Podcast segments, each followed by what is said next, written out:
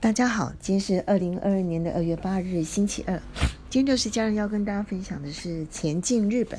好，前进日本呢，不外是两个投资啊，投资什么呢？投资他们的股票或者投资他们的房地产。当然，另外一个大宗就是旅游。那今天我们避而不谈。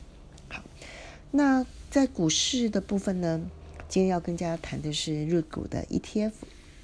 那么不动产呢，是想要跟大家分享一个呃大阪的标的，由信义房屋代销的，还有 REITs。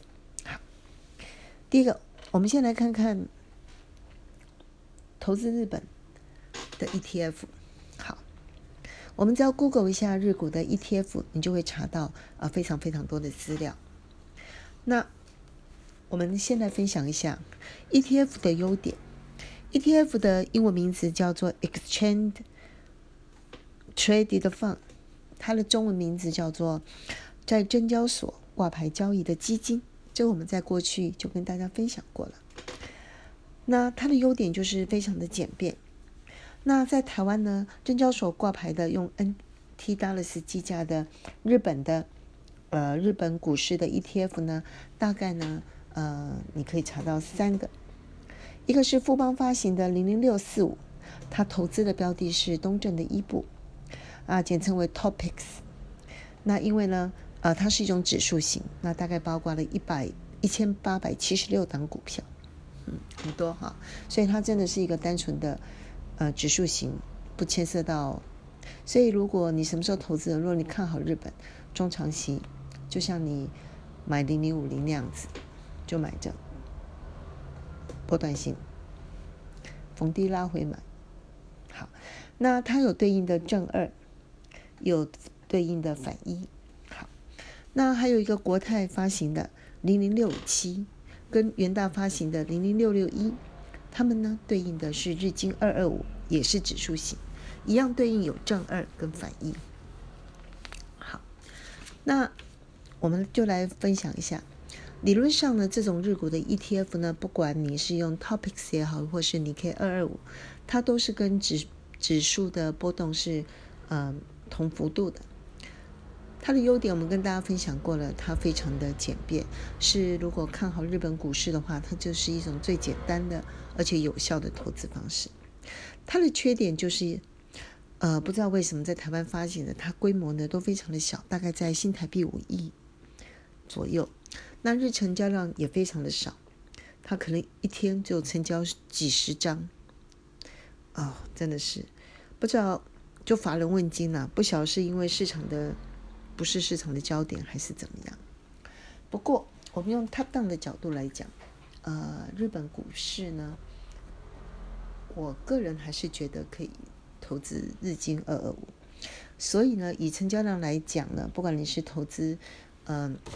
元大的零零六六一或国泰的零零六五七，我想如果看好日本的话，大跌的时候，嗯，是可以买一点的。那最近它大概就拉回了百分之十从高点，但是回头一看，过去的两年来讲，它确实是呃呈现大幅的成大幅的上涨。好，那再来第二个，跟大家分享一下是 REITs，R E I T S，REITs 呢？它的英文名字叫 Real Estate Investment Trust，所以它的中文就翻成为不动产投资信托。好，那它是什么东西呢？第一个，它也是一个共同基金，但是它的标的呢比较特别，它是投资在不动产。什么叫做基金投资在不动产？简单讲，它就是把不动产证券化了。那它表现净值的方式，或是表现收益的方式呢，是来自于三大类。第一个，不动产投资，当然它就有租金，所以它会就看它的出租率跟它的租金比例，那你就可以表现在净值的变动，那也可以变配息。那当然也有可能，你就实际把不动产卖掉了，就会有一些实际上的买卖的利益。但是因为不动产的标的非常的大。它出现交易利益的倾向呢，并不多，反而是一种估值，就是说净值的，呃，如果不动产房不动产它的价格评价以后上升，它就会反映在净值。所以它的优点大家就可以知道，因为不动产投资呢，它在过去就是因为它的金额比较大，不不呃比较不容易，流动性就也比较低啦。所以呢，这个 REITs 的优点呢，就是说你可以用小额的金钱就可以参与不动产的投资，享受不动产所带来的我们刚刚讲的租金增值，甚至实际交易的利益。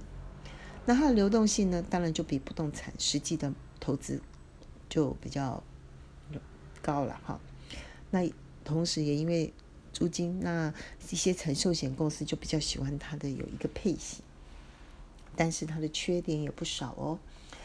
它的流动性虽然比不动产高，但是呢，事实上，我们刚刚知道租金或者是不动产的增值，或者是交易的利益来讲，事实上它的净值的变动是不太大的。所以呢，呃，它的流动性就影响到它，也不如一般的股票。所以大概只有产寿险会考虑去买，或资金部位非常大的人，一般的小额投资反而不一定会去买这样的东西。以二零一七年来讲，它的报酬率大概就是二点五加减一些。那么知道了这些东西之后呢，如果你真的还是看好，那现在看起来不是不是理想的时机了哈。那怎么买呢？你可以买单一国家，譬如说台湾。美国、日本，那也可以买区域型的，比如说亚洲地区或者是澳洲等等。好，那我们来介绍台湾一下。台湾很有趣哦，在几年前呢，就有富邦一号，代号是零一零零一 T。好，当然接着就会有富邦二号，还有国泰一号、星光一号等等。那我们这里面呢，大家就要注意到 REITs 一个非常大的特点，就是不动产的一个。特点，它叫 unique，就是独一的。所以呢，并不是说像我们刚才谈的日股的 ETF，你可以追踪日经二二五的指数，或者是东证一部的指数，它的净值表现呢差异不会很大。但是，但是。不动产的投资呢，因为牵涉到不动产的标的单一化跟独特的关系。以富邦一号来讲，它就是富邦呢，他把人寿的四个大楼，它譬如说位于中山的、位于天母的，还有一些润泰在中仑的一个房子，那么他就把它包装起来。呃，用比较白话的讲，等于是富邦集团，呃，实际上已经把这些不动产卖掉了。为什么？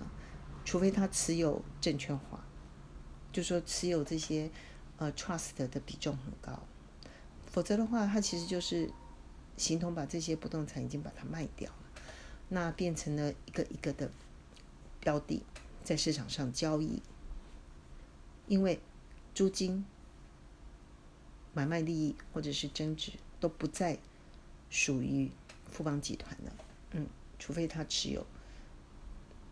富邦一号的这个证券化的东西的大部分，好，那国泰一号呢也是一样，他把喜来登的大饭店、西门大楼、中华大楼这三个标的呢就包装起来，变成零一零零二 T，称为富邦呃国泰一号。当然，他后来也发展发出了国泰二号。